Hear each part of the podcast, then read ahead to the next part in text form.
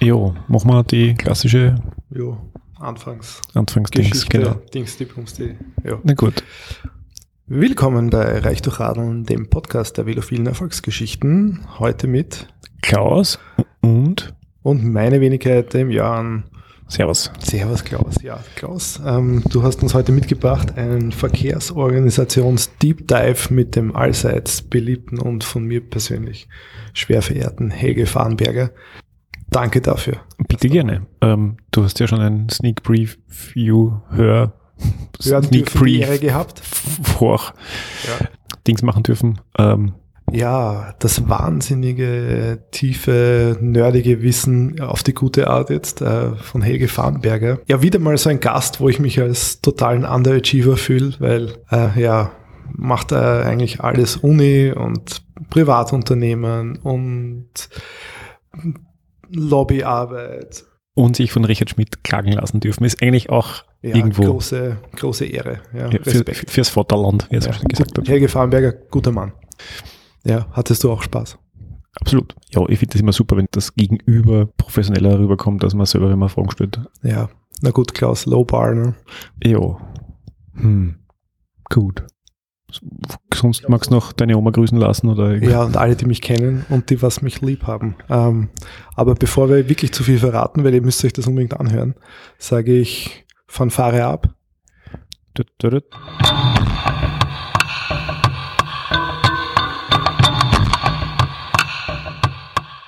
Willkommen bei Reich durch Radeln, dem Podcast der velophilen Erfolgsgeschichten. Ich darf heute zu Gast sein bei Helge Farnberger. Hallo Helge. Hallo Klaus, danke, dass ich da sein darf. Danke, dass ich bei dir sein darf im Büro. Ich weiß nicht, ob, dann, ob alle den Helge vom Namen her kennen. Du trittst im Internet unter verschiedenen Themen und dann Anführungszeichen öfters mal auf. Wofür erkennen dich die meisten Leute? Ehrlich gesagt weiß ich es nicht. Ich habe so ein paar Hüte auf. Äh, wofür man mich kennen könnte, ist Kobook.at. Das ist ein Medienwatch-Blog, den ich 2010 mittlerweile gegründet habe. Äh, Im Rahmen einer Lehrveranstaltung am Publicistik-Institut. Also wir machen Medienkritik. Ich mache ab und zu so ein bisschen verkehrspolitischen Aktivismus. Ähm, und das sind vielleicht so die, die Hauptthemen. Man kennt mich vielleicht von Twitter, wo ich äh, aktiv bin. Und du bist auch noch Mitgründer von BikeMap. Genau, das ist auch schon länger her, das war 2007. Eine, damals eine Website zum Sharing von Radrouten, von Routenvorschlägen, äh, ist mittlerweile eine recht große App, ist ein Startup, ähm, wo dann Investoren eingestiegen sind und äh, nicht mehr geführt von mir. Seit 2015 haben wir das ausgegründet als GmbH, war früher sozusagen ein, ein Produkt meiner Firma äh, so ein bisschen ein Hobbyprojekt zwischen 2007 und 2015. Und seit 2015 ist das deutlich professionalisiert und äh, ja, die haben 20 Mitarbeiter und äh, machen auf Weltherrschaft.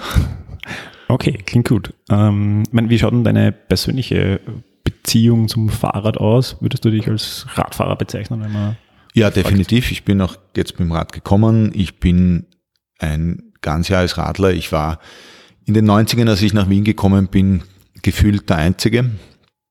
Ähm, hat sich dann gegrüßt, wenn man sich irgendwo getroffen hat. Ähm, das war noch eine recht raue Zeit äh, im Blechsalat in einem grauen Wien. Das hat sich zum Glück gebessert und äh, jetzt sind wir überhaupt nicht mehr die Einzigen, sondern es gibt irgendwie Stau auf den Radwegen. Ähm, bin seit einigen Jahren ähm, Lastenradfahrer, seit ich Vater bin und äh, ja, ich mache keine Meter ohne mein Lastenrad. Ähm, mir geht's auch so, also du bist, glaube ich, schon länger Vater.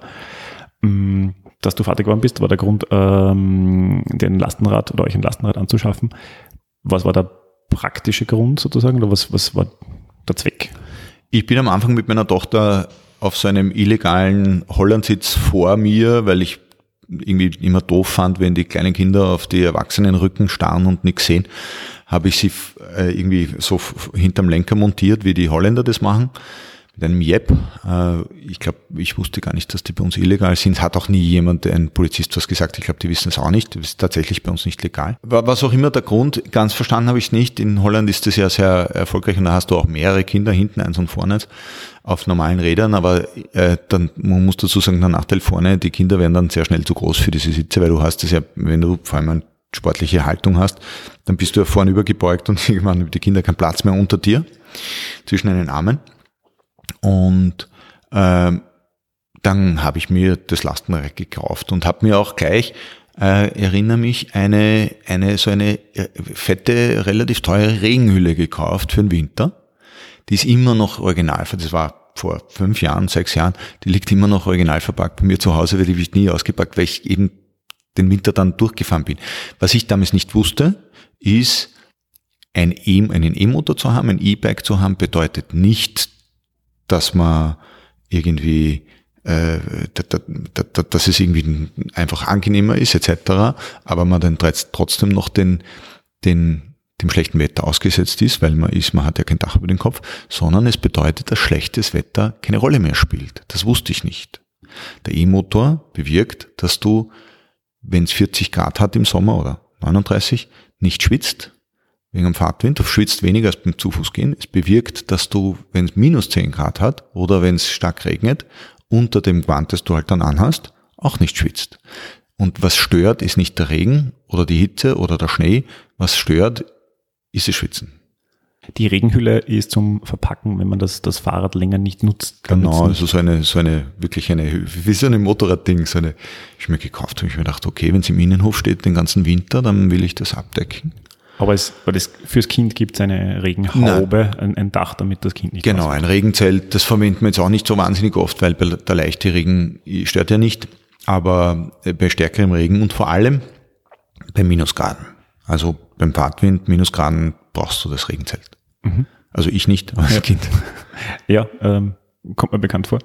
Ich, ich finde einfach das so spannend, dass man, finde ich, dem, dem eigenen Kind die Umwelt so auch viel mittelbarer präsentieren und ich sage mal kommentieren kann, weil man hat das Kind halt vor sich und wenn es, also wir, wir haben ganz früh angefangen mit der Babyschale drinnen, wo das Kind halt noch direkt anschaut, während man fährt. Ähm, und ja, und dann nachher, wenn er dann ist nämlich auch auf einem Jep-Sitz drauf gesessen dann am Anfang, wo er noch nicht so stabil gesessen ist. Und äh, ja, das war schon so spannend, ihm halt zu zeigen, was da vorne ist und wo, also was man sieht, obwohl es, es dürfte seiner Wahrnehmung der Umwelt sehr zuträglich sein. Das glaube ich auch. Meine Tochter ist achteinhalb, die kennt sich in Wien aus. Da staune ich immer, weil das kommt natürlich vom Radlfahren. Weil auch wenn du irgendwie mit Öffis unterwegs bist, du, du, du, du, du nimmst wahr den Weg zur Haltestelle und von der Haltestelle, aber dazwischen ist irgendwie Magic. Und mit dem Rad bist du halt einfach immer überall. Und die, sie liebt es, sie, sie hasst Autofahren, das war schon als Baby so. sie, sie sieht alles, das ist natürlich vorne ein Traum äh, nicht auf einen erwachsenen Rücken zu schauen, sondern die Welt zu sehen. Und äh, sie ist sehr stolz darauf und nimmt immer, nimmt immer Freundinnen mit und dann kurze Strecken fahren wir dann auch mit fünf Kindern da drinnen, ganz langsam natürlich, weil es nicht anschnallen, die Kinder. Aber äh, wenn wir irgendwo länger hinfahren, ich habe auch äh, eine Zeit lang dann Autobus, Kinderautobus gespielt im Kindergarten, wo ich dann äh, Schulfreunde abgeholt habe und sind wir irgendwie sind zu zweit äh, mit zwei Kindern in den Kindergarten gefahren, so und solche Sachen. Und das ist für die Kinder ist das einfach ein Abenteuer. Und mhm. natürlich für mich ist es in Wahrheit, in Wahrheit viel komfortabler als jedes andere Verkehrsmittel in Wien. Mhm. Ich bin viel zu ungeduldig zum Öffi fahren. Ich bin viel zu ungeduldig zum Autofahren.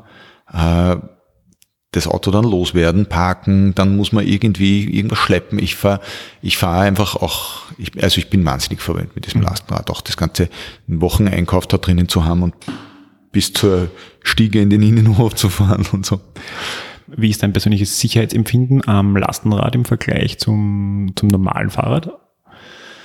Mein Sicherheitsempfinden war immer recht hoch, weil ich immer, weil ich, ich wie gesagt, in den 90ern sozialisiert das ist der wilde Westen und dann bist du immer, damals bin ich immer davon ausgegangen, niemand sieht mich, niemand nimmt Rücksicht auf mich, ich muss aufpassen. Und dieses Mindset habe ich immer noch ein bisschen, äh, sollte man nicht haben müssen, aber habe ich trotzdem. Äh, ich fühle mich aber nicht unsicher, sondern ich bin, ich sehe, was passiert. Ich habe Rückspiegel, ich liebe meinen Rückspiegel, ich weiß, was hinter mir ist. Und ähm, das Lastenrad macht einen schon ein bisschen, also ich wäre viel besser gesehen, ich fahre sehr aufrecht, sehr aufrechtes Lasten, also eher die holländische Sitzhaltung. Äh, das ist alles ein Vorteil. Andererseits natürlich, ich, ich fahre ich fahr mindestens 5, 6 kmh höhere Durchschnittsgeschwindigkeit als davor mit dem Mountainbike.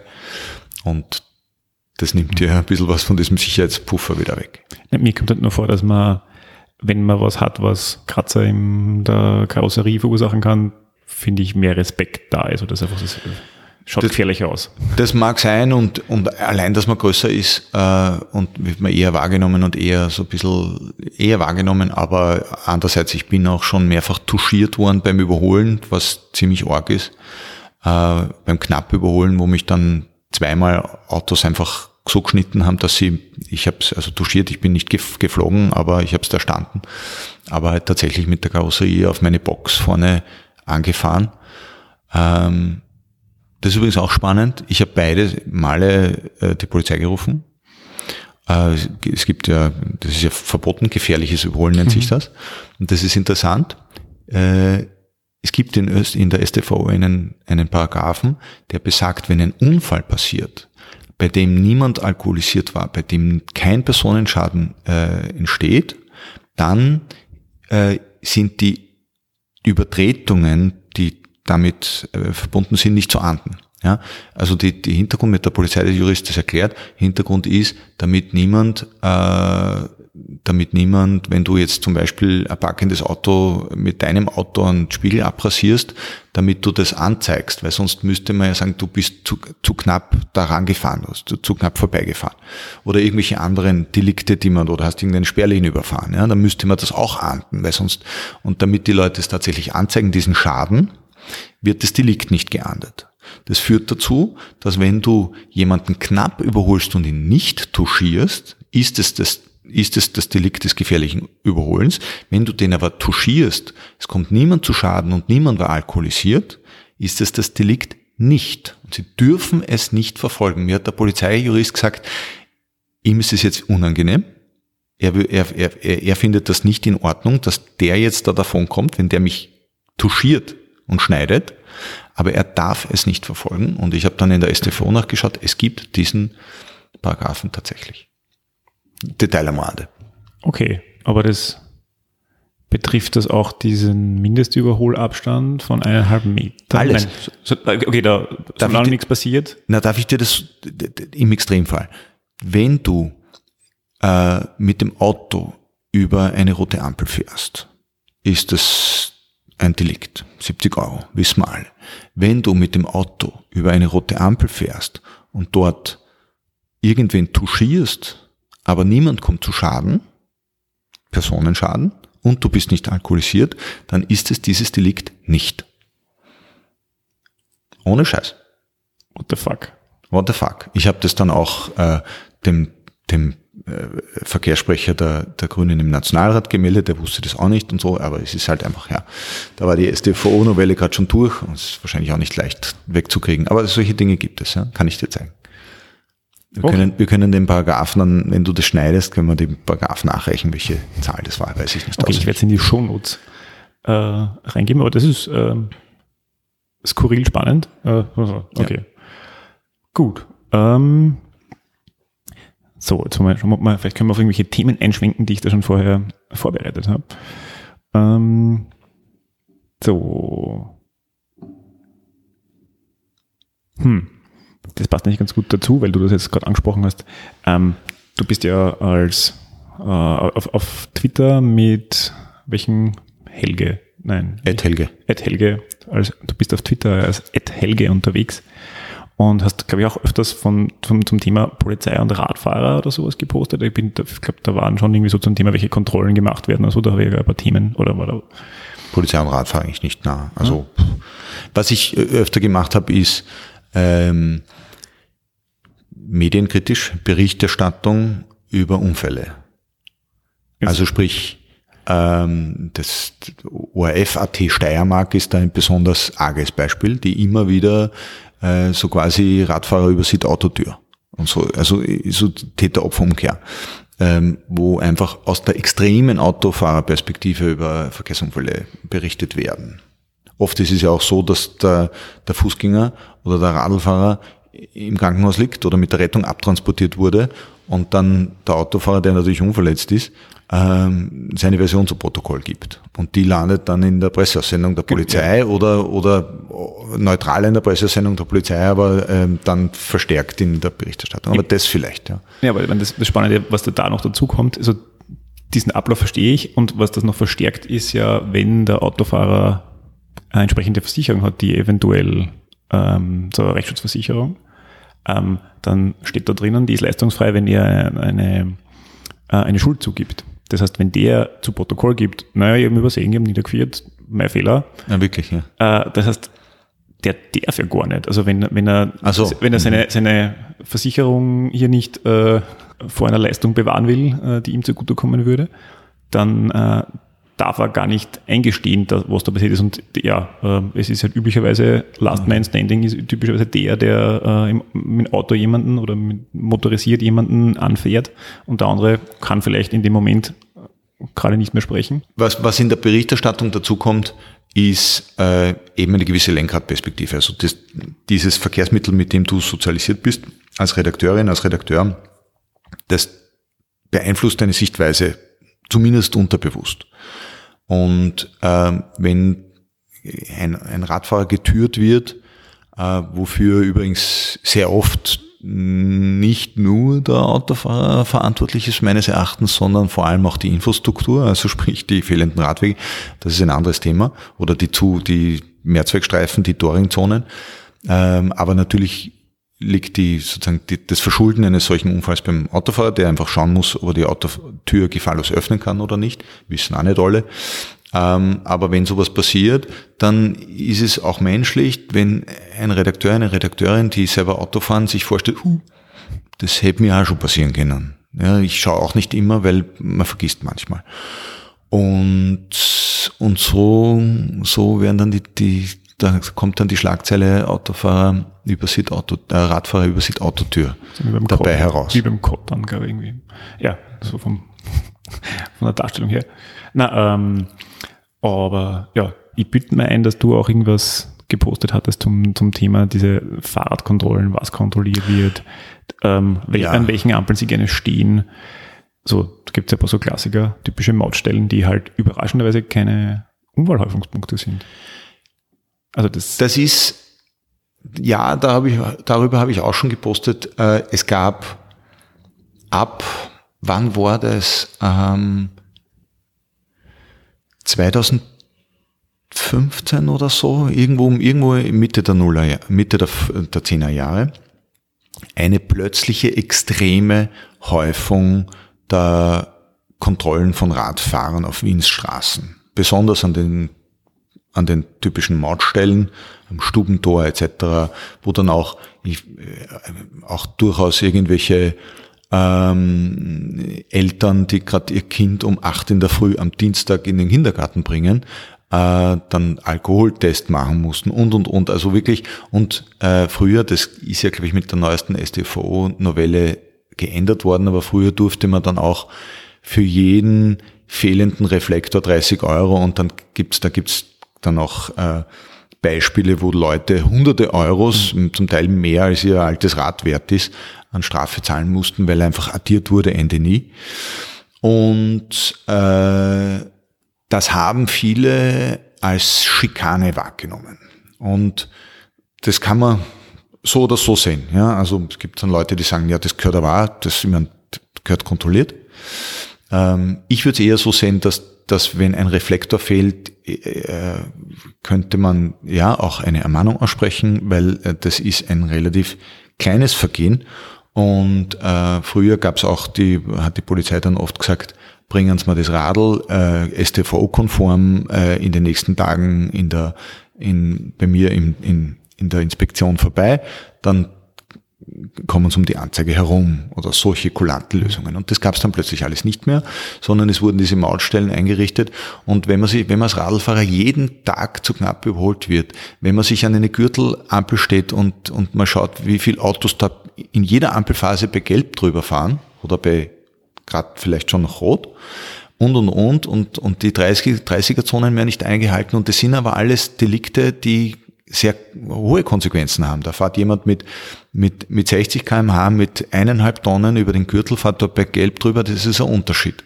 Als wenn dir ein Reflektor fehlt bei einem Fahrrad mit 50 Kilo. Meins hat 50 Kilo, mit 15 Kilo.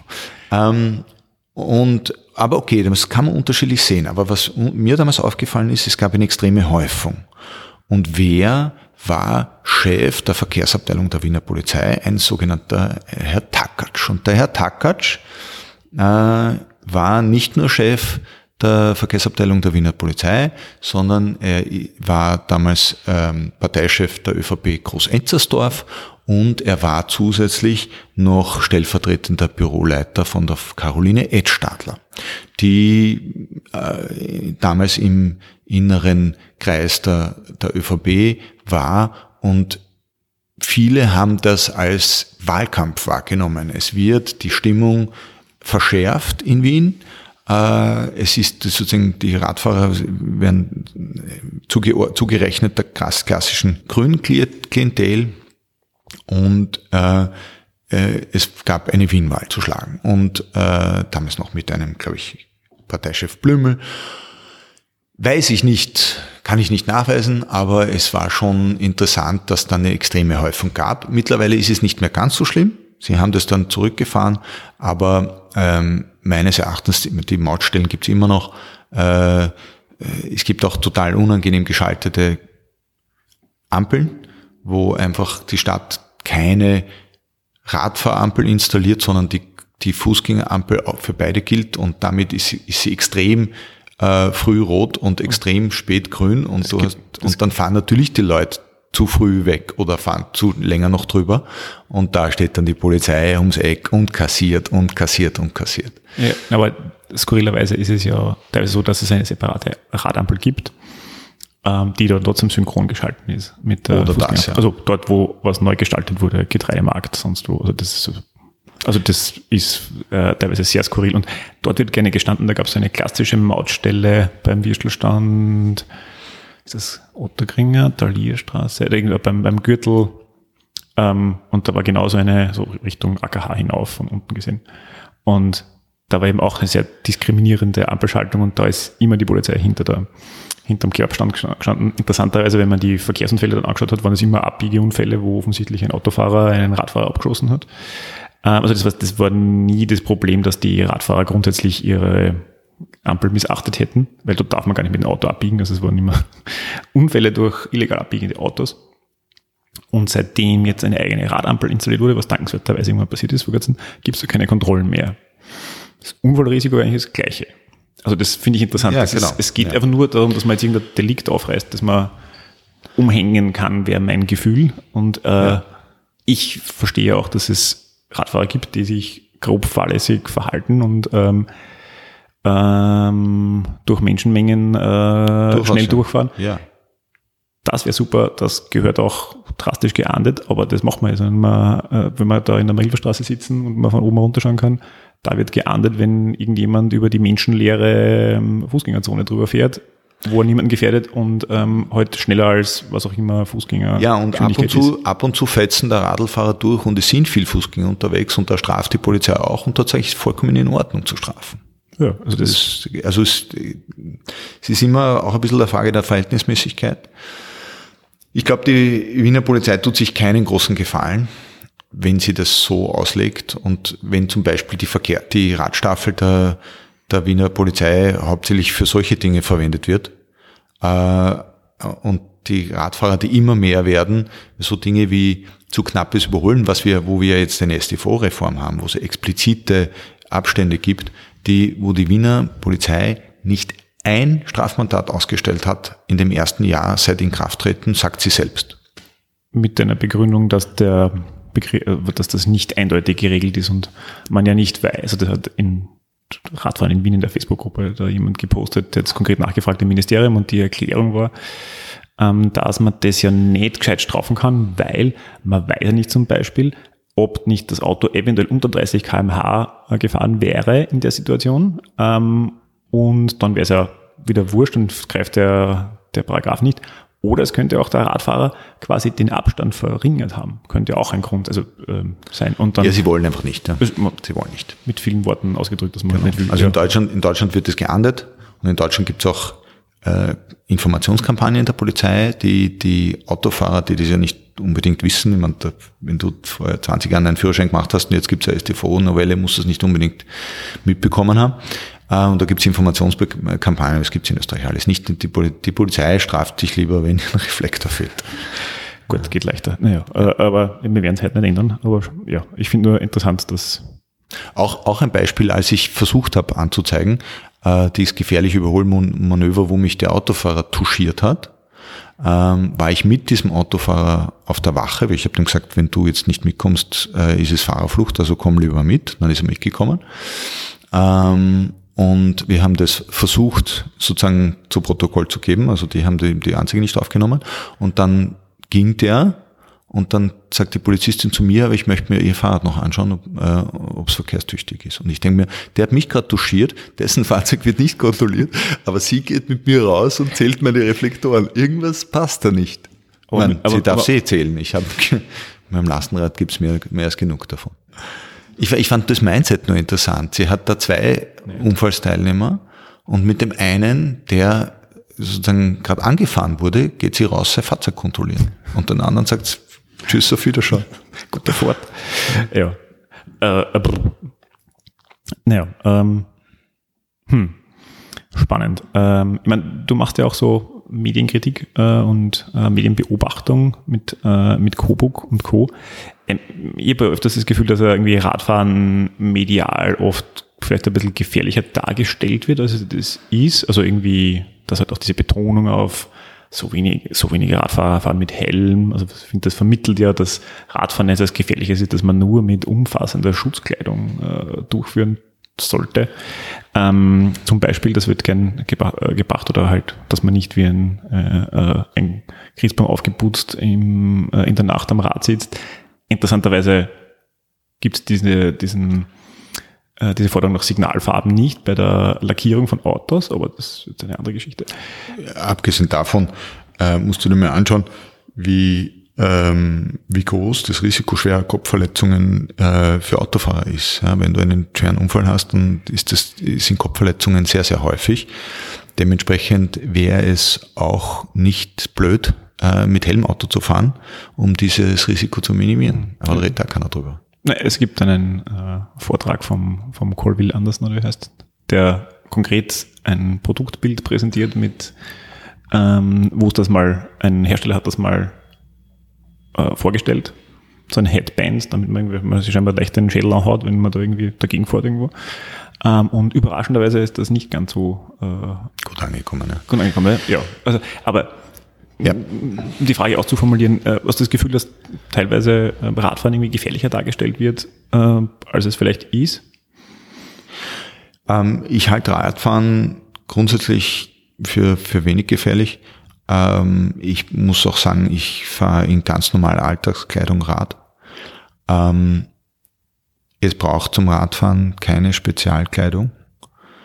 Ähm, das Land, in dem die geringsten Unfälle, die geringsten Körperverletzungen beim Radfahren so nach gefahrenen Kilometern äh, entstehen, ist Holland. Dort gibt's fährt jeder mit normaler Kleidung Rad und dort sieht man auch so gut wie keine Helme. Äh, was Radfahren sicher macht, ist viele Radfahrer.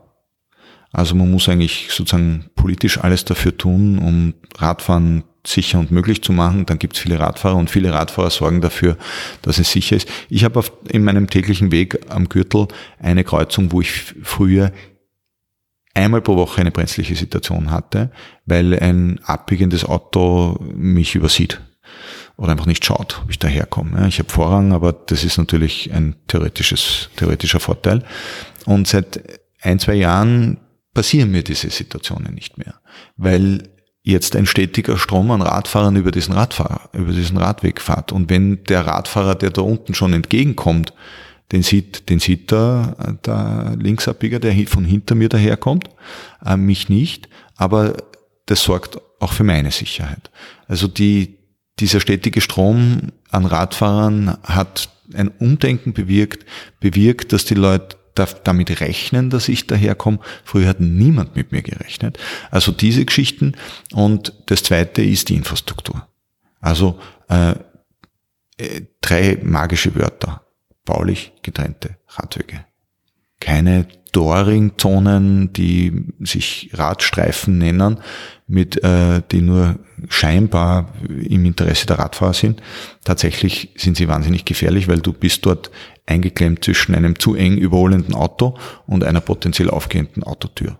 Äh, also das ist die Zone, wo ich eigentlich nicht drin fahre. Normalfall. Oder wenn dann, wenn es eine breitere ist, dann ganz links davon. Aber die ist tödlich und die ist gefährlich. Mhm. Also sehr oft wird dann jetzt auch aktuell äh, gezeigt, dass der steigende Anteil der verkehrstoten Radfahrer, was natürlich tragisch ist grundsätzlich, und ich finde immer spannend, dass halt, oder dass keiner dazu äh, wer da konkret tödlich verunglückt. Und mit den E-Bikes, die mehr und mehr werden, schließt sich halt das Thema Fahrrad für immer mehr und mehr ältere Leute, die vor 20 Jahren nicht mehr Rad gefahren wären weil es einfach nicht mehr gegangen wäre und heute können sie es und die sind halt einfach deutlich vulnerabler, wie man sagt. Ähm, und dementsprechend, wenn die einen Unfall haben, dann geht das anteilig öfters brenzliger aus. Das heißt, es sind einfach mehr Leute unterwegs, die halt sich leichter, schwerer wehtun. Und ich finde nur interessant, dass das nie in diesen Berichten über Unfallzahlen drin vorkommt oder das aufgedröselt wird. Wer sind denn die Leute? Und das ist.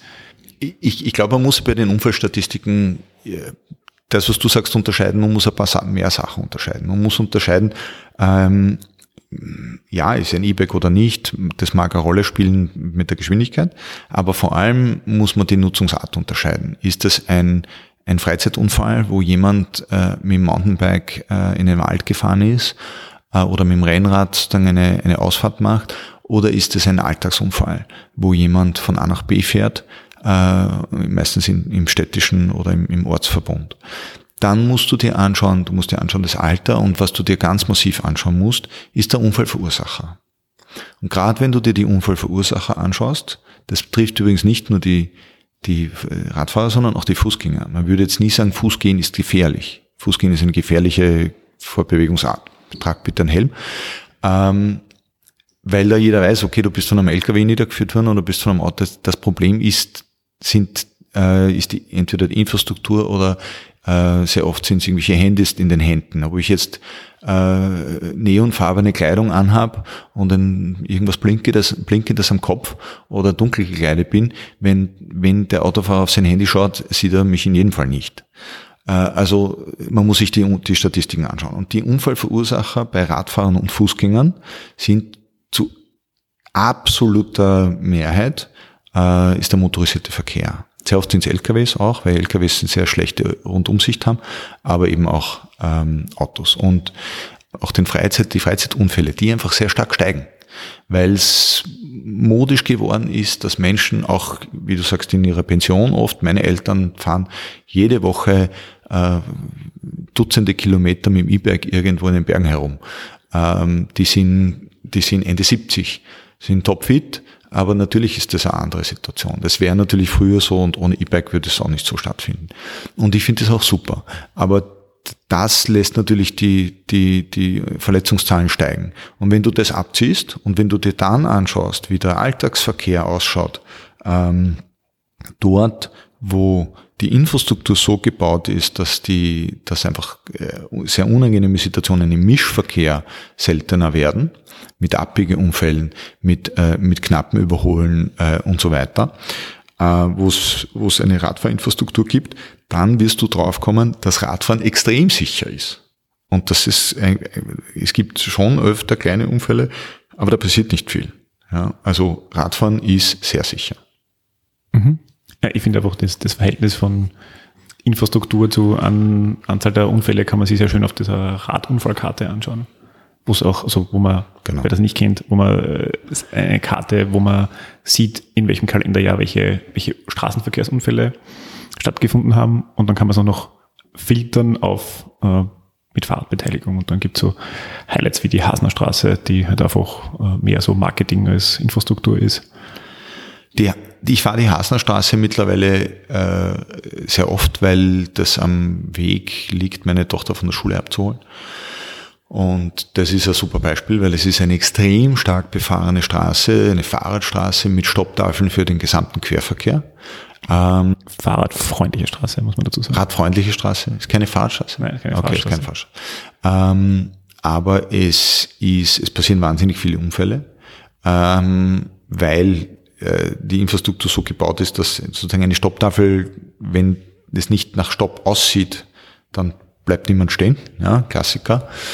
Also die, der Querverkehr äh, macht sehr gefährliche Sachen dort. Ähm, trotzdem glaube ich, dass sie sicherer geworden ist in den letzten Jahren, weil die Menge an Radfahrern, die dort jetzt mittlerweile unterwegs ist, die macht es für mich relativ sicher. Wenn vor mir einer fährt und hinter mir einer fährt, ist die Wahrscheinlichkeit, dass ich abgeschossen werde, geringer, weil der muss stehen bleiben. Ähm, aber es ist trotzdem keine gute Infrastruktur ich meine, wie, wie rational, wenn du Medien beobachtest, wie, wie rational findest du diesen Diskurs um so Gerechtigkeit im Straßenraum? Ich glaube, das ist ein bisschen ein Steckenpferd für ein Thema von dir.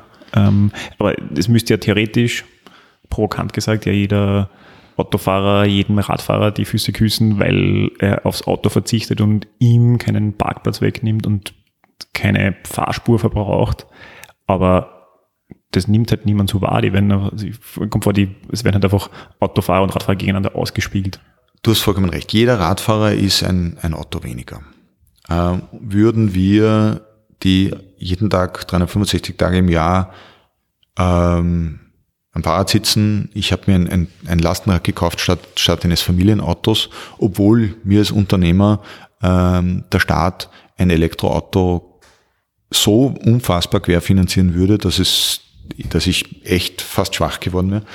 Ähm, aber ich habe mich eben für ein Lastenrad statt für ein Familienauto entschieden. Und das bringt natürlich der Straße äh, viel weniger Autoverkehr, so Entscheidungen wie meine. Auf der anderen Seite verstehe ich, dass die, diesen, diese, es gibt so einen gewissen Hass der Autofahrer auf die Radfahrer, äh, den verstehe ich nicht. Aber was ich schon verstehe, ist, es gibt einen allgemeinen Trend, den öffentlichen Raum umzuwidmen. Von Platz zum Fahren, aber vor allem auch von Platz zum Parken, zum Abstellen der privaten Blechkisten hin zur Nutzung im, im, im Interesse der gesamten Bevölkerung. Also sprich Begrünung, Aufenthalt, Sicherheit für Kinder, ähm, Fußgehraum, ganz, ganz wichtig, Fußgehraum äh, und Raum zum Radfahren. Und, und da, das heißt natürlich weniger Raum weniger Platz für private, privaten motorisierten Verkehr. Insofern diese Sorge, dass man die Stadt ein bisschen verliert, die ist berechtigt, weil die Autos werden die Stadt verlieren. Sie verlieren die Stadt. Das ist so. Äh, was aber, was man aber bedenken muss, jede Autofahrerin, jeder Autofahrer ist auch Fußgänger. Jede Autofahrerin, jeder Autofahrer hat auch was davon, wenn die Straße vor der Haustür begrünt wird. Wenn man die Kinder wieder, die haben auch Kinder. Ja, Autofahrer haben auch Kinder. Wenn man die Kinder wieder auf die Straße runterlassen darf äh, und sagen, geht's spielen, ja, äh, kommt, seid zum Abendessen daheim, ja, und man muss sich, man muss sie nicht in der Wohnung einsperren, weil es draußen zu gefährlich ist. Ähm, all diese Vorteile haben auch Autofahrer. Und wenn man sich anschaut, wie die Anwohner bei den Befragungen zur Umbau der Kumpendorfer Straße in, in Maria Hilf, zum Umbau der äußeren Mariahilfer Straße und andere Beispiele abgestimmt haben und viele davon haben ein Auto. Zu 80 Prozent rund für den Umweltverbund, für eine, einen Rückbau an Parkstreifen, für einen Rückbau an Fahr, äh, Fahrbahnen, gegen Durchfahrt mit privaten Autos, für Fußgängerzonen, für Grünraum, für Radwege, dann das sind nicht nur die kein Auto haben, das sind auch die mit Auto weil es eben nicht nur Autofahrer sind. Die haben auch Kinder und die wollen auch eine lebenswerte Umwelt. Aber dann liegt vielleicht der, der Diskurs, so wie er stattfindet, ein bisschen daran, dass sich, dass es auf Facebook und Co. und Social Media einfach mehr Klicks bringt, wenn da, wenn da sich recht gedögelt wird ähm, im, im Meinungsaustausch. Also die Headline, es wird für alle super, also das wird für alle besser, bringt da deutlich weniger ähm, Klicks als wie ähm, 150 Parkplätze fallen weg, weil für dort, wo jetzt keine Radfahrer fahren, ein Radfahrstreifen gemacht werden soll. Ja, ich glaube, ein bisschen ist es die, die Angst, was zu verlieren, so dieses erworbene, erworbenen Rechte. Ähm, ich glaube aber, es kommt noch was dazu. Äh, wenn man sich, wenn man, wenn man Autofahrer kurz nach, nach dem Autofahren, zum Beispiel zum Bürostart, wahrnimmt, was, was ist mit denen? Die sind alle schlecht gelaunt. Äh, Autofahren im Stadtverkehr, noch dazu in, in der Rush Hour, macht keine gute Laune, sondern ist stressig. Das ist stressig. Und dann stehst du im Stau und siehst die, die grüne Ampel und dann wird die wieder rot und du kommst wieder nicht drüber, dann musst noch eine Phase länger warten, weil einfach nichts weitergeht und dann kommt der Radlfahrer und fährt einfach vollkommen ungebremst an dir im Radweg daneben vorbei und zischt und du denkst, und das macht die Leute, also die projizieren das auf den Radfahrer. Glaube ich, ist meine These. Das ist einfach äh, dieser Stress, diese Aggression äh, im Autoverkehr, äh, manchmal auch in den Öffis, ja, wenn die vollgestopfte U6 mal ist auch stressig. Aber im Autoverkehr, da, da ärgern sich die Leute und dann setzen sich die, der, der Vater bis an die Kreuzung nach vor an meinem, ich musste mich dahinter den einreihen, die, hinter die Stoßstange vor mir und komme nicht vom Fleck und der fährt einfach von mir vorbei. Ich meine, stell die hinten an, Arschloch. Das ist die, das ist das Mindset.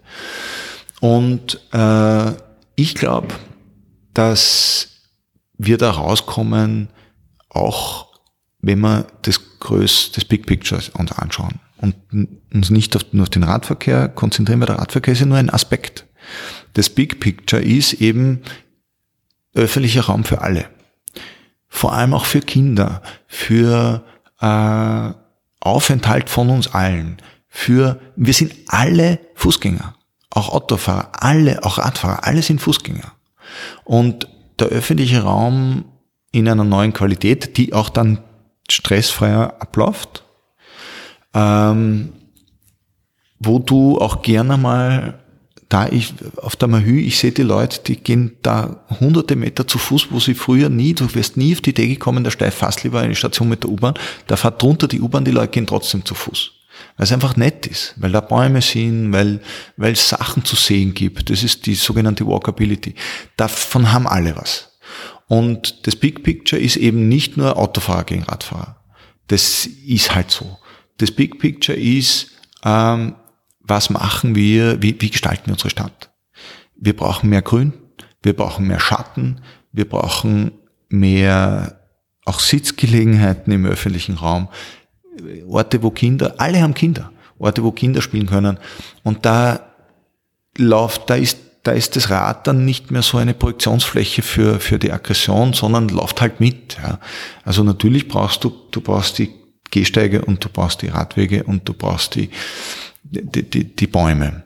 Ähm, und dann bist du nicht so fokussiert auf dieses, auf dieses Match.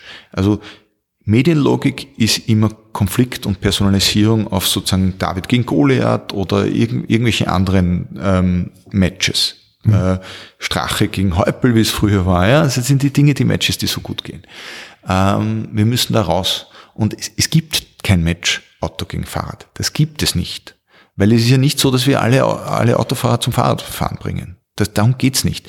Es geht darum, dass der gesamte Umweltverbund, und das ist in erster Linie der öffentliche Verkehr, ähm, diesen, diese Rolle übernimmt, weil das skaliert ja nicht. Du kannst selbst, jeder Autofahrer kapiert, wenn du jetzt das hochskalierst von 20 Prozent aller Auto oder 25 Prozent aller Auto, aller Wege werden im Auto zurückgelegt auf 85, wie sie, oder, oder 100, wie es in Los Angeles ist oder in Bangkok oder sonst irgendwo.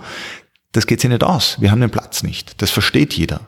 Wir brauchen diesen Umweltverbund und da geht es nicht um die Radfahrer. Das ist nur ein Aspekt von vielen. Mhm.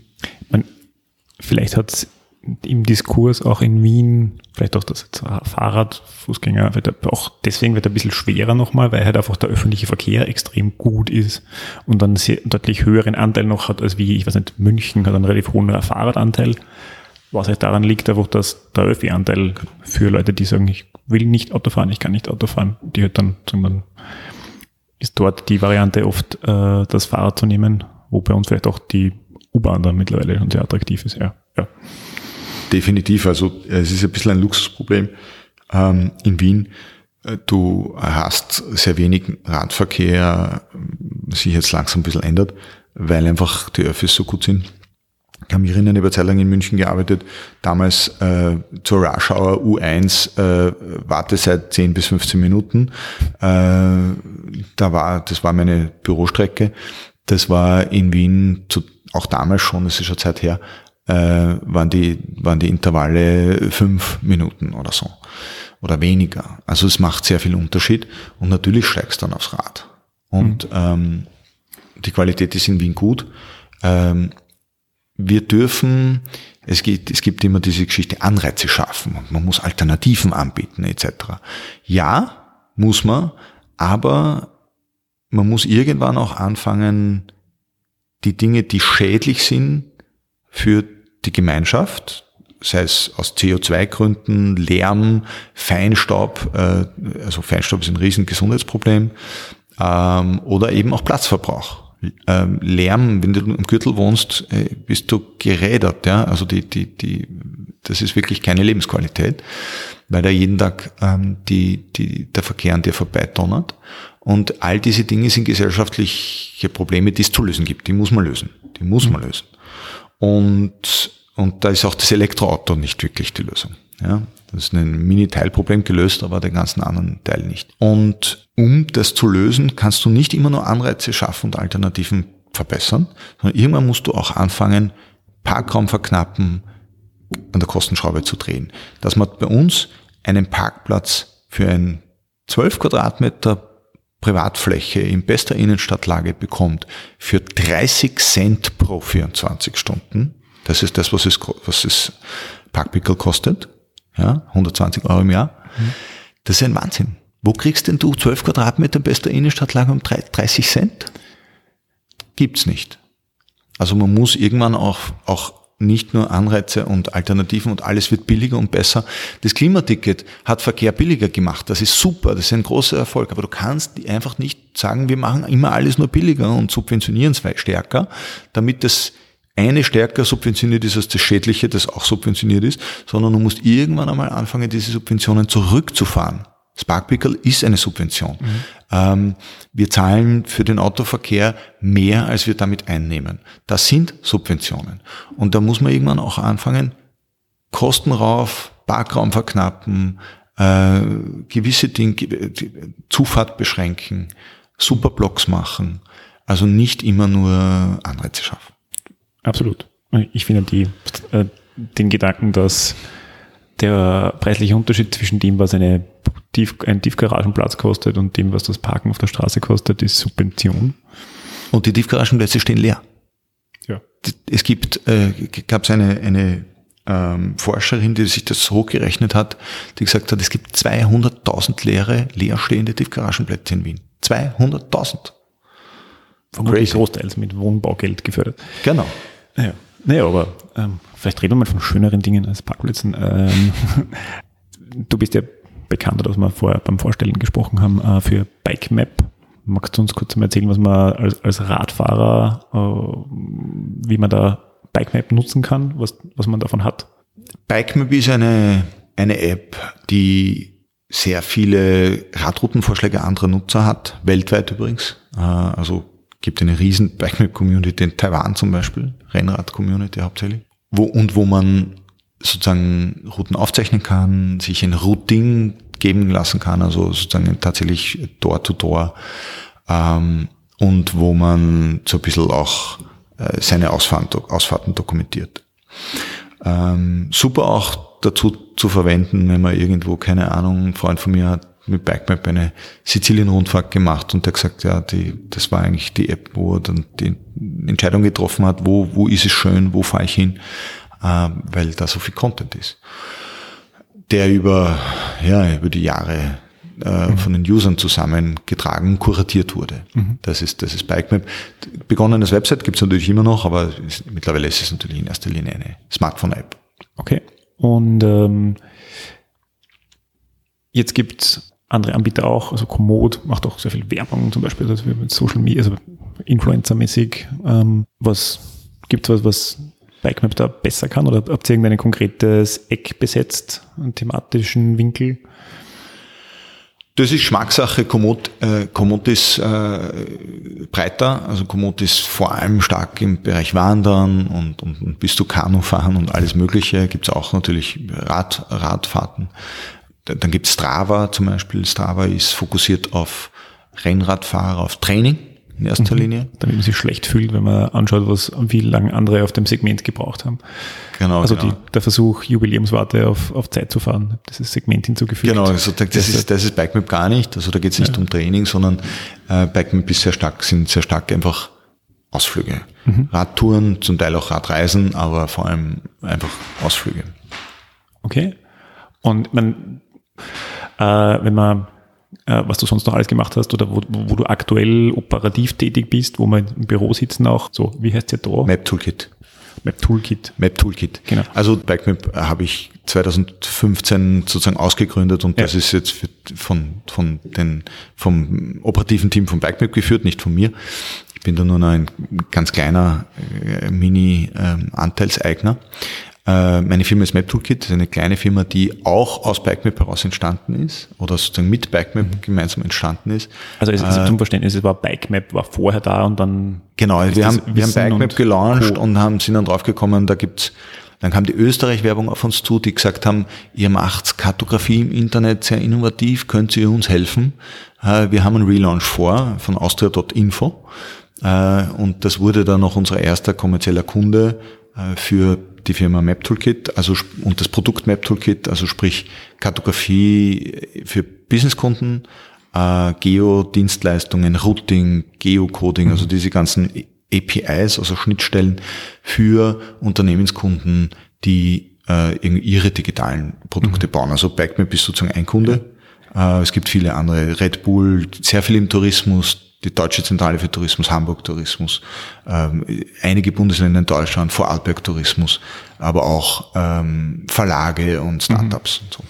Und ihr habt, wenn man nicht Google Maps verwenden will, habt ihr einfach Kartenmaterial, das man ist das lizenzfrei nutzbar? Wir haben unsere eigene Kartografie äh, aufgebaut auf Basis der Daten von OpenStreetMap. OpenStreetMap äh, ist sowas wie die sozusagen die kartografische Version der Wikipedia. Also sprich eine offene Lizenz und die kuratiert von uns allen. Mhm. Weltweit und mittlerweile die äh, kompletteste Kartografie der Welt. Äh, ein sehr umfangreiches Projekt. Und darauf aufbauend entwickeln wir uns zum Beispiel unser Routing. Das funktioniert auch weltweit. Also wir haben Kunden, die das weltweit nutzen. Also äh, Kfz-Routing und Fahrradrouting und Fußgänger-Routing, Wanderrouting, Rennrad und so mhm. weiter. Also Routing zwischen zwei Punkten, die den besten Weg zu ermitteln. Mhm. Ähm, das sind so alles so, so mhm. Dienstleistungen, auf, die basieren eben auf dem Datenschatz der OpenStreetMap und zum Teil auch auf Basis von Open Government Data, also Daten, die Staaten und Bundesländer ähm, zur Verfügung stellen, die wir dann sozusagen verbinden mhm. zu einer großen Datenbank. Mhm. Darf man fragen, womit ihr Geld verdient? Also ähm, bei Map Toolkit einfach, dass die, die APIs genau. kann man kaufen und äh, anpassen lassen. Äh, das ist ein Lizenzgeschäft. Also unsere ja. Kunden zahlen uns Monats- oder Jahreslizenzen dafür, dass sie unsere Technologien dazu nutzen können, um, also zum Beispiel die Deutsche Bahn hat eine App gebaut, die heißt DB Ausflug, wo man vor allem sozusagen so Leute aus Berlin zum Beispiel irgendwelche Ausflüge mit Zug und Fahrrad, Tagesausflüge oder Wochenendausflüge ins Umland planen können. Ja, mit einem Routing, mit Routenvorschlägen und so weiter. Da ist unsere Kartografie drinnen. Da ist unsere, unser Routing drinnen, da ist unser, das Ganze auch Offline-Kartografie und Offline-Routing, weil dort in Brandenburg zum Beispiel gibt es so oft äh, Funklöcher, wo du keine Netzverbindung hast. Das heißt, du kannst dir das dann aufs Handset alles runterladen, kannst auch dann Routing lokal, also zwischen zwei Adressen, wenn du dir die Region vorher runterlädst, und solche Dinge. Und das kommt alles von uns und so Kunden wie die Deutsche Bahn lizenzieren einfach unsere Technologie, mhm. damit sie solche Produkte selber bauen können. Mhm. Wertet Sie eigentlich noch aus, äh, welche Suchanfragen gestellt werden? Also, das wäre ich auch interessant. Ähm das, das macht der Kunde dann selber. Okay, ja, das, das, macht der Kunde selber. Okay. Genau. Ich glaube, das ist, was Google Maps macht, dass sie eigentlich sehr viel, äh, wo wo ähm, hält sich der, der Nutzer auf? Verwenden, also das Darf nicht vergessen, Google Maps hat ein anderes Businessmodell, also vor allem die, die, da geht es um Werbung. Äh, darum geht es bei uns nicht. Also wir sind ein reiner Technologiedienstleister. äh, der neue Stadtplan der Stadt Wien und der Wien GVAT slash Stadtplan, der kommen wird, hoffentlich early next year, der kommt auch von uns. okay. Gut, das ist ja. Der wird dann noch ein bisschen moderner sein. Wobei ich finde, dass man jetzt grundsätzlich in dem Stadtplan von der Stadt Wien unendlich viele Sachen raus. Ja, die Daten sind großartig und deswegen war es uns auch wichtig, das zu machen, weil die Technologie ist veraltet, die da online ist. Äh, Und das wird tatsächlich ein Stadtplan, der wird euch gefallen. Da bin ich schon begeistert. Also, Ja, es wird, wird, wird, wird viel Nutzung finden. Ich kenne ihn schon und äh, äh, da wird man für viele Dinge dann nicht Google anwerfen. Vielleicht nochmal zu, zu BikeMap. Gibt es ja so eine konkrete Gründungsstory, dass es irgendwo über dem Wirten entstanden ist oder ich weiß nicht. Ja, ja, das war, es ist uns ein bisschen passiert. Ähm, ein guter Freund von mir hatte die Idee und der hatte auch die Domain bikemap.net. Und der ist zu mir gekommen und hat gesagt, lass uns das machen. Und ähm, wir haben, die Idee war so quasi wie so ein YouTube für Videos, ein, eine Website für nicht Videos, sondern für Radrouten, also usergenerierte Radrouten zu schaffen, wo du auf deiner Karte, damals noch mit der Maus, äh, mit so einem Magnettool, also sich das, die, das Tool magnetisch an die Routen anschmiegt, oder du hast irgendein GPS-Gerät, damals gab es ja noch keine Smartphones in dem Sinn, 2007, kurz davor, ähm, wo du dann diese GPS-Daten in irgendeiner Weise visualisierst. Und äh, das ist, das war extrem erfolgreich äh, und ist ziemlich explodiert. Also im Sinn von nicht kommerziell erfolgreich, wir hatten keine Einnahmen, aber, aber äh, wahnsinnig viele User und wahnsinnig viele Zugriffe. Und da haben wir uns dann gedacht, okay, man, wenn das so fliegt, machen wir doch was Gescheites draus. Und so kam es auch dann zur Gründung der Firma Map Toolkit. Und ähm, BikeMap lief sozusagen als Hobbyprojekt nebenher. Und irgendwann war es auch so groß und so erfolgreich und aber trotzdem so ein Kostenfaktor, äh, es nur wenige Werbeeinnahmen hatte, dass, man dass ich gesagt habe, entweder wir drehen es jetzt ab, was schmerzhaft wäre, oder wir machen es richtig. Und ich wusste, ich kann nicht Businesskunden und, und dann noch BikeMap als Consumerprodukt parallel irgendwie beides, das schaffe ich nicht. Das kann ich auch nicht. Und haben dann BikeMap als GmbH ausgegründet, haben einen ähm, Geschäftsführer, einen Dritten an Bord geholt, der das gezogen hat und äh, der auch wiederum dann Investoren gesucht hat und dann wurde es zum echten Startup, wo mittlerweile ziemlich viele Investoren drinnen sind.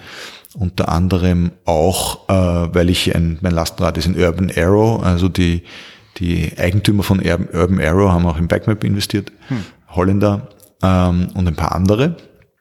Und hat, äh, ja, also ist größer, mittlerweile deutlich größer als meine Firma. Du bist ja medial auch ein bisschen bekannt geworden durch einen Gerichtsprozess. Korrigiere mich, wenn ich es falsch ähm, wiedergebe. Da gibt es einen Herrn Schmidt, heißt er, ein, äh, wir haben vorher ein bisschen über Berichterstattung geredet, der halt gerne ein bisschen reißerisch über, das, über Verkehrsthemen und dann auch besonders gerne besonders reißerisch über Radfahrthemen geschrieben hat. Früher war er bei der Krone und jetzt hat er ein eigenes Medium, das wir jetzt nicht den Namen nennen wollen. Und der hat dich wegen einer Aussage geklagt. Was war die Aussage? Du, wir haben auf Coburg.at hat ein Autor einen Artikel damals noch in der Krone-Zeitung von ihm komplett zerlegt. In dem Artikel ist mehr oder weniger gestanden, dass äh, Radfahrer wären implizit, also recht, recht klar äh, verständlich, nicht explizit, aber so, dass man es so verstehen muss. Radfahrer wären für wahnsinnig viele äh, Tote und Verletzte in Wien verantwortlich äh, was ja so nicht stimmt. Und äh, also einfach komplette, eine, so eine richtige Fake News Geschichte. Großer Artikel in der Krone-Zeitung, sehr reißerisch und komplett falsch. Und den hat ein Autor auf Coburg.at äh, zerlegt, sehr gut belegt und begründet und argumentiert. Und ich habe diesen äh, Coburg-Artikel verlinkt auf Twitter und habe drüber kommentiert, äh, wenn der Richard Schmidt was schreibt, ist die Wahrscheinlichkeit, ähm, dass es nicht stimmt, recht hoch. Aber wenn er über Verkehr schreibt, dann tendiert sie gegen 100 Prozent. Und das hat er geklagt, hat er mich geklagt wegen Kreditschädigung und, äh, und noch irgendwas, übler Nachrede, glaube ich.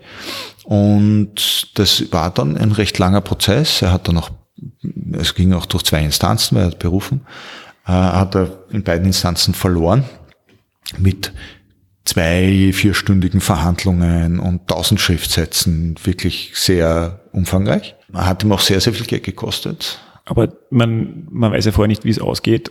Potenziell hätte es ja auch dir viel Geld kosten können. Ja, oder?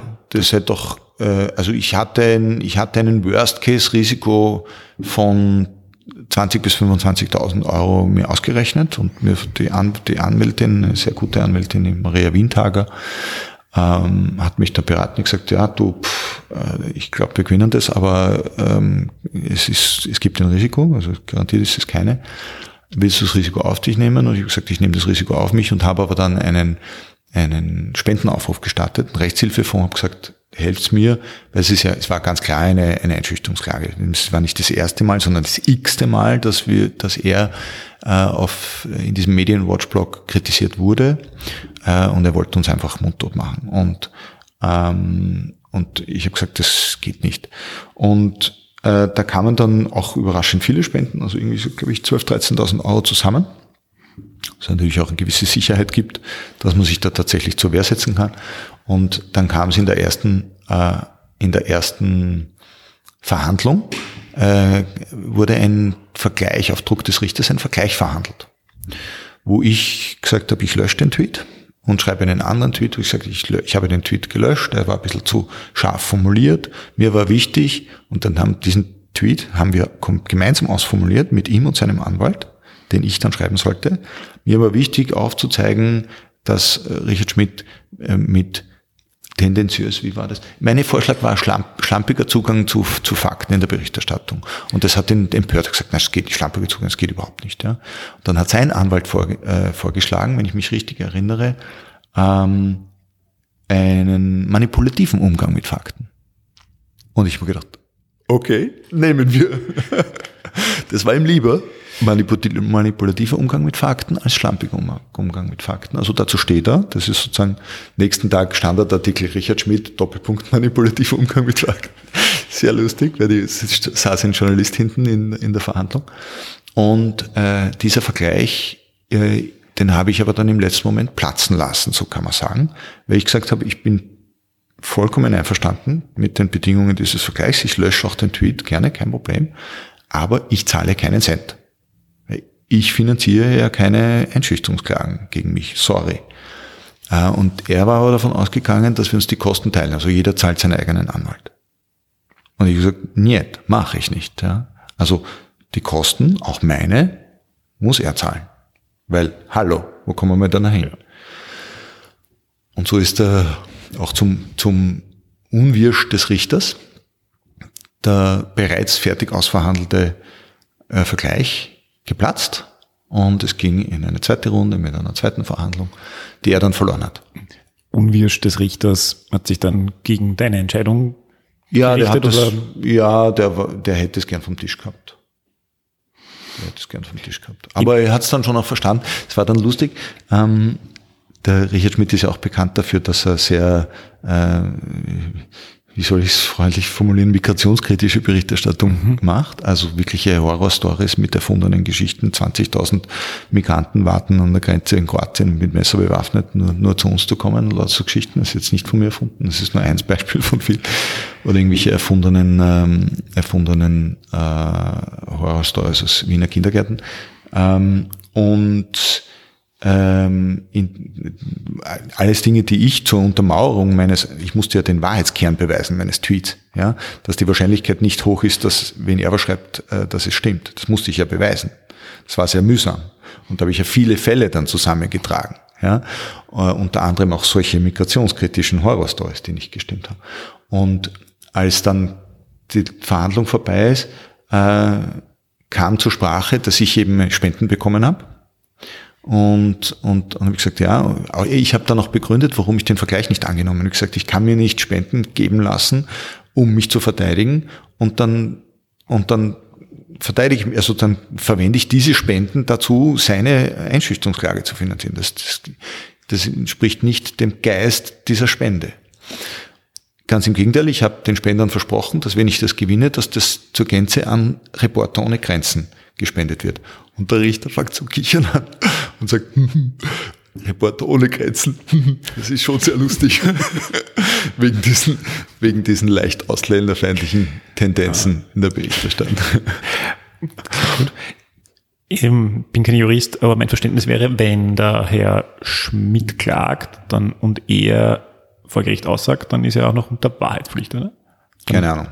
Aber äh, nein, ich glaube, äh, er hat ein paar Mal Geschichten, also ein paar Mal Aussagen dort getroffen, wo ich dann gesagt habe, bitte, Herr Richter, können wir den Herrn Schmidt vereidigen, damit er das dann nochmal sagen muss? Also du musst ihn vereidigen. Also okay. wenn er nur, er kann dann, das Gericht, mein Verständnis ist, das Gericht kann dann sagen, okay, wir vereidigen jetzt und dann ist es Wahrheitspflicht. Okay, also es ist nicht so ganz... Also Wahrheitspflicht weiß ich, aber dann ist es sozusagen mein Eid. Hätte ich mir gedacht, das könnte bei Herren wie ihm äh, durchaus unterhaltsam sein. Äh. Der hat dort tatsächlich ein paar Dinge von sich gegeben in, die, in, in der ersten Verhandlung, wo ich mir gewünscht, gewünscht hätte, er wäre vereidigt worden. Hm. Okay, das wäre dann lustig gewesen. Ja, aber es ist dann im Endeffekt gut ausgegangen. Und es ist gut ausgegangen. Es ist, ich habe auch viel gelernt, weil ich wusste also über das Rechtssystem noch nicht so viel äh, vorher wie nachher. Ähm, was ist, es ist natürlich wahnsinnig viel Arbeit. Also ich habe da, ich musste da allein die Recherche mit diesen Fällen. Wir haben da diese Schriftsätze mit mehreren Dutzend äh, nachgewiesenen Verfehlungen von ihm über die Jahre, zum Teil zurückgehen bis in die Campuszeit, ähm, ausrecherchiert. Äh, das waren, das waren sicher, ich weiß nicht, sieben, acht Fulltime Arbeitstage, die ich da, die kriegst du mhm. natürlich nicht zurück. Ne? Also ja. die zeigt dir niemand. Aber ich, ich sehe das sozusagen als Dienst am Vaterland. Ja, danke dafür. Eine grundsätzliche Fahrradfrage. Hast du deine Lieblingsstrecke mit dem Fahrrad? Nachdem ich von A nach B fahre. Ja, aber man fährt ja hier und da, fährt man ja vom, vom einen A, fährt man lieber zum anderen B. Oder es gibt ja irgendwelche. Ist ja nicht so, dass du eine ähm, äh, ein Tool gegründet hast, um äh, Lieblingsradstrecken zu speichern. Vielleicht hast du auch eine eigene. Ja, nein, also ähm, seit ich ein, einen Elektromotor habe, fahre ich sehr gern auch wirklich größere Distanzen. Äh, also ich wäre früher jetzt mit, mit, mit dem normalen Rad, hätte ich einen Termin in Stadtlau oder in, in äh, irgendwie in Klosterneuburg oder so äh, wahrscheinlich nicht mit dem Rad absolviert. Ich fahre gerne einfach auch wirklich einmal eine Stunde irgendwo hin. Das, das mag ich echt gern. Mhm. Äh, irgendwo die Prater Hauptallee und dann über die Donau oder, ähm, oder am Donauradweg oder irgendwelche längeren Strecken, wo es einfach so Hirn durchlüften. Es ist so befreiend. Äh, ich, ich, übrigens, äh, mir ist es vor kurzem passiert, äh, schlechtes Wetter, äh, ich, ich komme ins Büro, sehe die Leute, äh, die, ich schaue auf Twitter und die, überall, wo du hinschaust, schlechte Laune. Und ich denke mal, was ist mit den Leuten los? Mir geht's total gut. Und ich habe nachgedacht, ah, ich bin mit dem Rad gekommen. Ich bin nicht in der U6 gewesen, ich bin nicht im Stau gewesen. Äh, der Regen, mich stört Regen auch nicht. Das ist auch eine E-Bike-Geschichte. Also die Schwitzerei hat, war ich nie Fan davon. Aber seit Motor, ich habe einfach meinen Regenponcho immer dabei vorne und es kann noch, ich habe bei Starkregen Termine irgendwo im 23. Bezirk gemacht. Mir ist das wurscht, ich finde das nett. Mhm. Ich finde, Regen formt den Charakter. Also das ist, also, womit ich mit Motorisierung mir persönlich schwer tue. Ich finde, das hat so einen, ähm, ich weiß nicht, ob du mal Computer gespielt hast, wenn du mal irgendwo mal einen Cheat ausprobierst und dann drauf kommst, das geht ja viel leichter, wenn man da irgendwie das und das eingibt. Mir kommt vor, dass der Motor ist halt sowas. Wenn man den sich ja, einmal halt angewohnt, Cheat. angewohnt hat, dann ja. ist es halt schwierig, schwer, ich stehe davon wieder ich stehe dazu. Ich, ja. ich liebe es. Und ich, ich habe ich hab gar keine, ich bin da nicht, ich bin da kein Purist. Ich habe gar keine, ich fahre viel mehr Kilometer als vorher unmotorisiert. Ich streng mich unterm Strich wahrscheinlich unterm Strich wahrscheinlich ähnlich viel an. Ich habe viel höhere Lebensqualität. Ich habe einen viel besseren Fußabdruck. Ähm, ich bin ich bin schneller. Ich habe ich, ich komme schneller von A nach B. Ich habe einfach einen effizienteren. Wenn einmal mein Rad beim, beim, bei der Werkstatt steht, weil irgendwas hin ist, leide ich wie ein Schwein, wirklich. Ja, ich finde das auch spannend. Ähm, ich war einmal vom 14. Bezirk in den ersten äh, in die Arbeit und könnte auch Homeoffice machen, aber irgendwie nice. äh, bin ich lieber im Büro, weil das 15 Kilometer Radfahren inkludiert. Ähm, ja, und habe jetzt vor einer Zeit einmal so ein äh, E-Bike ausgetestet, aber so ein Lasten-E-Rad und ja, irgendwie hat es mich dann geflasht, wie, eh, wie du es beschreibst, dass es eigentlich super cool, schnell und cool ist. Ja, aber, ja, aber ich habe es dann gleich wieder an den Sharing Point zurückgebracht und mir gedacht, bevor ich da jetzt irgendwie. Ja, also man muss schon, es gibt schon einen Effekt. Ähm, ich glaube, der Trainingseffekt, ich, vor allem ich fahre auch tatsächlich dann immer auf der höchsten Stufe, auf der Turbo-Stufe. Es gibt auch die Leute, die dann immer noch auf Eco fahren, weil sie immer einen Trainingseffekt haben wollen. Ich will schnell sein, ich will so. Und ähm, komfortabel, also der Trainingseffekt fällt schon ein bisschen weg. Also das richtige Auspowern tue ich nicht mehr. Mhm. Das muss man halt dann woanders machen. Nein, ich habe mir ja damals das, äh, das Lastenrad auch gekauft, weil ich nicht mehr zum Radfahren in dem Sinn gekommen bin, weil ja. in Karenz mit Kind zu Hause schwierig. Ja. Und ja, und dann deswegen war bei mir doch der bewusste Plan äh, kein E, weil ja, ich, ich, nein, ich bin super, super komfortabel. Und es ist, es ist, wenn mein Rad in, in der Werkstatt ist, fahre ich meistens äh, fahre ich meistens, muss ich zugeben, mit diesen, mit diesen Elektroscootern, den Leihscootern, weil, weil das das Einzige ist, was gleich flott geht. also man gewöhnt ja. sich echt dran, dass das einfach mal in 0, nix, egal wie das Wetter ist, egal wie, wie der Verkehr ist, du bist einfach, auch, auch, auch was beim Radfahren, du bist nicht nur schnell, sondern du bist immer gleich schnell. Du musst keinen Puffer einplanen. Ich bin immer gleich schnell, egal wie der, wie der Verkehrsfluss ist, wie es gibt. Ich weiß genau, ich bin in der Zeit von A nach B und ich brauche keinen Puffer. Keine Frage der Tagesverfassung, ja. Ja, weniger im Vergleich zum E-Bike versus nicht, also im Vergleich zum, zu Öffis und Auto. Wo ja, du einfach also, ja. immer einen Spielraum einplanen musst. Ja, das ist, äh, ja, macht natürlich Sinn, ja. Den, nie, die niemand rechnet. Ja, aber den musst du auch rechnen. Ich habe keinen Parkplatz gefunden. Genau. Oder ja. so weit weg und dann musst gehen und, ja. Klar, ja. Das ist auch, ich, du, du hast den Lastenrad, du kennst das. Ähm, ich stehe noch näher an meinem Ziel als mit einem normalen Rad, weil ich brauche nicht einmal, das steht frei. Ich brauche nicht einmal irgendeinen Laternenmasten oder irgendeinen einen, einen Radbügel, weil es steht einfach wirklich dort, wo es niemand stört, Ding, aber das ist meistens zwei Meter vor der Tür irgendwo. Es ist wirklich, ich, ich bequemeres Verkehrsmittel kann ich mir nicht vorstellen. Das klingt nach einer Liebesbeziehung. Ja, ja. Gut, äh, noch eine Abschlussfrage, die wir eigentlich immer stellen. Ähm, wie, wie hat dich Radfahren reich gemacht? Äh, Lebensqualität. Also das ist jetzt ein ganz, ganz eine extrem egoistische Perspektive. Ähm, mein Leben in Wien wäre ohne Fahrrad einfach sehr viel mühsamer. Äh, das ist Freiheit, das ist Komfort, sehr viel Komfort, äh, auch Kostenersparnis, was mich einfach äh, Mobilität, wie wenig Mobilität für mich kostet. Ähm, Flexibilität, Unabhängigkeit, das ist einfach Lebensqualität. Also ist, das ist echter Reichtum. Mhm. Ich würde sagen, kann ich, kann ich mich nur anschließen, unter Anführungszeichen. Gut. Ja, dann sage ich Dankeschön.